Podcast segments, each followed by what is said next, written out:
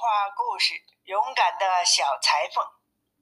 夏天的早晨，一个裁缝坐在窗前的桌子旁边，很是高兴，认真地缝衣服。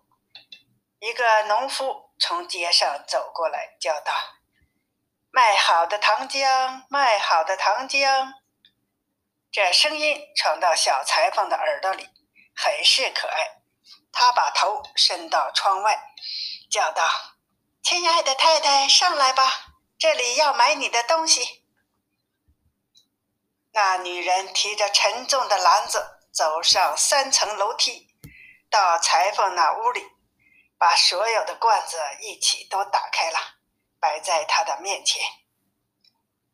他把他们都仔细看过，拿起来闻闻，最后说：“给我称二两五钱。”就是称三两也不要紧。那女人本来希望把货物卖掉一大部分，现在只能把所要的称给他，非常生气，嘀里咕噜地走了。小裁缝说：“这糖浆对于我的健康很有好处，它要给我力量。”说着，他从橱里拿出面包来，切了整整的一块。涂上糖浆，他说：“味道一定不苦，但是我要做好这件贴身袄以后才能吃。”他把面包放到旁边，继续缝衣服，因为心里高兴，针脚越缝越大。这时候，糖浆的气味到了墙上，墙上有一大批苍蝇，它们闻到了气味，成群结队的。飞到面包上来了，小裁缝叫道：“喂，谁请你们来的？”于是他上去赶那些不请自来的客人，但是苍蝇不等德国话，不但不退却，反而越来越多。最后裁缝生气了，拿起一块小布说：“等着吧，我要收拾你们。”他毫不留情的就去打他们。他把布拿起来一数，有七只死苍蝇，直伸着腿儿。他不得不佩服自己的勇敢，说：“我原来是这么一个能干的人，应该叫全城的人都知道。”裁缝急急忙忙的捡了一根带子，缝好，用大字母在上面写着：“一下打死七个。”他又说。哎，城里算什么？应该让全世界的人都知道。他的心喜欢的动摇，好像小羊的尾巴一样。裁缝把袋子系在腰上，要到外面去，因为他觉得裁缝店太小了，不能充分发挥他的勇敢。他临走之前，在屋里到处寻找，看是不是有他可以带的东西，但是只找到了一块。沉的干酪，也就藏到了袋子里。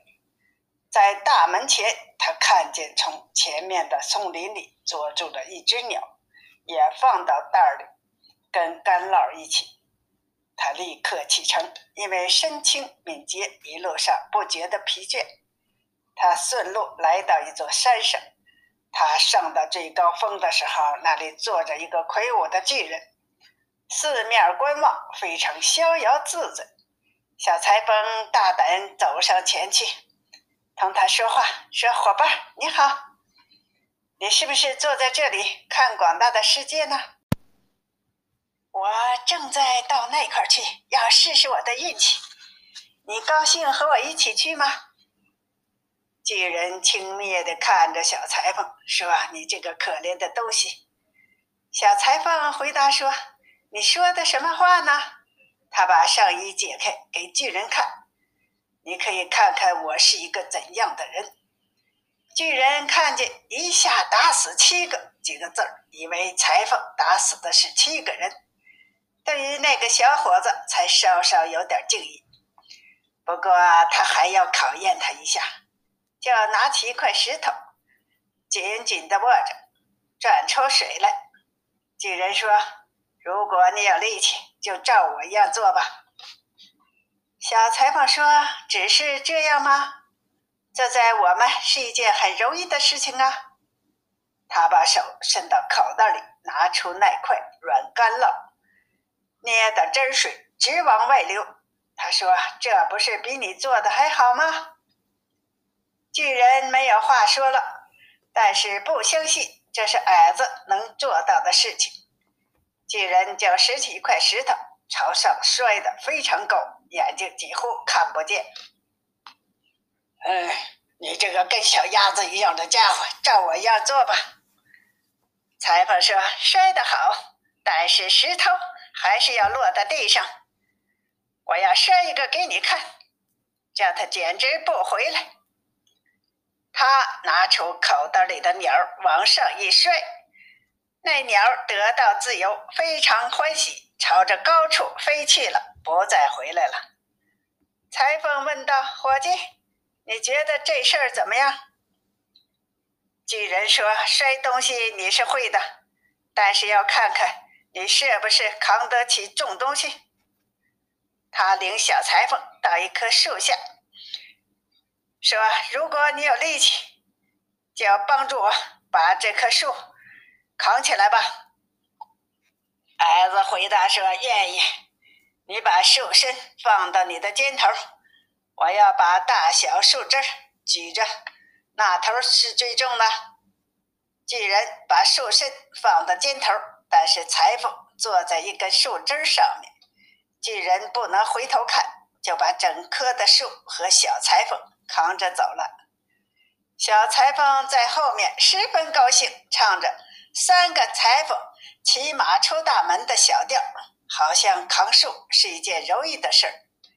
巨人扛着沉重的负担走了一段路，实在再也走不动了，叫道：“听着，我要把树放下来。”裁缝敏捷地跳下树，双手抱着树，好像扛着他的样子，向巨人说：“你是很高大的人，但是连这棵树都抬不动。”他们一起前进，走过一棵樱桃树跟前。巨人抓住结着树樱桃的树顶，把它弯了下来，交到裁缝手里，叫他吃上面的樱桃。但是裁缝力气太小，抓不住那棵树。巨人一放手，树顶便弹回原处，裁缝也被摔到空中。他落到地上，没有受伤。巨人说：“怎么样？你没有力气抓住这棵很细的树枝吗？”小裁缝回答说：“不是没有力气，你以为一下子打死七个的人是这样的吗？因为猎人在下面丛林里面射击，所以我逃过树去。如果你能够的话，就同我一样跳跳看。”巨人试了试，但是跳不过去，却挂在树枝当中。于是裁缝又赢了他。巨人说：“如果你是这样勇敢的小家伙，那么同我一起到洞里去过夜吧。”小裁缝同意了，跟着他去了。到了洞里，洞里还有别的巨人坐在火旁边，每人拿着一只烤的羊在吃呢。小裁缝周围看看，心想：“这里比我的裁缝店大得多了。”巨人只给他一张床。叫他躺着睡觉，裁缝觉得床太大了，不上去睡，却只卷曲在一个角落里。半夜的时候，巨人以为小裁缝睡熟了，巨人拿起了一根大铁棍，一下子把床打断了，以为这草虫的性命也结束了。大清早，巨人们到森林里去，把小裁缝完全忘记了。小裁缝忽然高兴。也大胆的到哪里去了？巨人们大吃一惊，怕他把他们都打死，他急急忙忙的跑开了。小裁缝总是一直朝前走，他游历了好久以后，走到一座王宫的院子里，因为他觉得累了，躺到草里睡着了。他睡着的时候，人们从四面八方打量他，看到袋子上写的几个字：“一下打死七个。”他们说：“哎呀，在和平时期，这个伟大的战斗英雄来这里做什么呢？他一定是个非常人物。他们去报告国王说，如果发生战争，他就是一个重要有用的人，千万不要让他走了。国王觉得说的不错，就派了一个朝臣到小裁缝那里去，等他醒了，请他在军队里服务。派去的人在睡觉的人旁边站着，一直等到他伸展四肢、睁开眼睛，才把他的任务告诉他。小裁缝回答说：“正因为这个缘故，我才到这里来的。我愿意为国王服务。”于是他受到光荣的接待，又得到一所特别的住宅。但是别的士兵却同这个小裁缝作对。希望把他打发到千里以外去。他们互相谈论，说：“如果我们同他争论，他打起来一下就要打死七个，我们没有一个能抵抗的，那怎么办呢？”于是他们决定一起到国王那里去辞职。他们说：“我们不能同一个一下打死七个的人一起做事儿。”国王很伤心。为了这一个人，竟然要失去所有忠心的士兵。他希望不再看见他，很想打发他走，但是他又不敢辞掉他，因为怕他把百姓打死，自己去做王位。他想来想去，想了好久，最后找到了一条妙计。他派人到小裁缝那里去向他说。因为他是一个伟大的英雄，要给他一项艰巨的任务。说他国内的森林里有两个巨人，他们抢劫、偷盗、杀人放火，造成巨大的损害，人们要冒着生命危险才敢靠近他。如果他能够制服并且杀掉两个巨人，国王就把独养女儿给他做妻子，并把半个王国也给他做陪嫁。另外还派一百骑兵去帮助他。